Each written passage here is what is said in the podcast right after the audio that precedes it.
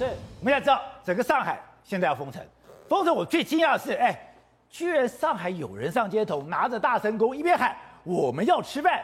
我们要自由，哎，在中国敢这样做？我跟宝杰哥报告哦，上海封城这几个字，上海可能会有领导跑出来讲，哎，关键时刻不要乱讲，我们是封控，不是封城啊。他说我们不是封城哦，因为上海两千五百多万人，他分浦东、浦西各四天，我们没有封城，我们只是封控，控制一半一半啊，各四天之后，四月一号到四月五号，浦西要用八天的时间把两千五百万人通通筛检。所以呢，就是所谓的要把上海全部筛检，就是这种鸳鸯锅式的，先弄这一边，再弄这一边，然后呢，封的过程当中，因为太快太急，根本买不到食物、粮食、菜，通通抢光。因为前两天在讲不会封城，对，大家就觉得没事，结果对。突然就封了，那你封了以后，所有人被叫回小区，有在弄这个剪头发的，回去小区隔着围篱剪；有在弄这个呃这个双眼皮，弄到一半，哎，医生你帮我拆线啊，隔着围篱去拆线，那怎么办呢？吃还是最重要。双眼皮都到不能拆线，因为时间到了该去拆线了，但是突然被扣回小区，再不回去以后，你进不去或是出不来，就是那四天。所以呢，现在上海的民众呢，他们在他们的小区也离不开小区的，在小区的门口好几个地方，我们要吃饭。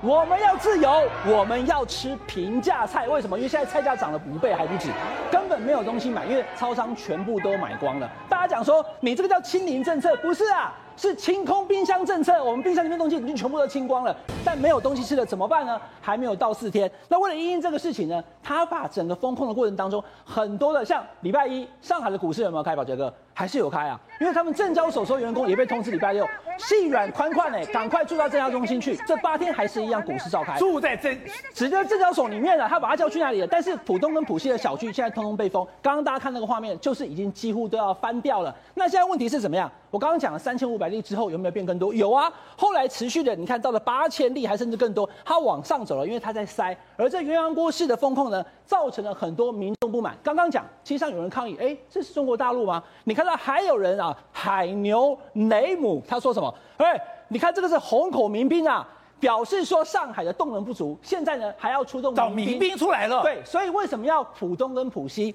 上海市政府是说，因为我们要一半一半，这样不要影响生活。可是民众感觉不是啊，民众感觉是你根本没有足够的人力，所以你才要分两半。那现在这种状况呢，也使得很多的这一些上海人呢，他们很痛苦，变成了所谓的疫情寡妇。先生还在哦，但是先生不在家，他被赶去了。我刚刚讲的金融中心或者怎么样，他不能回家，所以长久以来根本看不到先生，所有事情都要一手包办。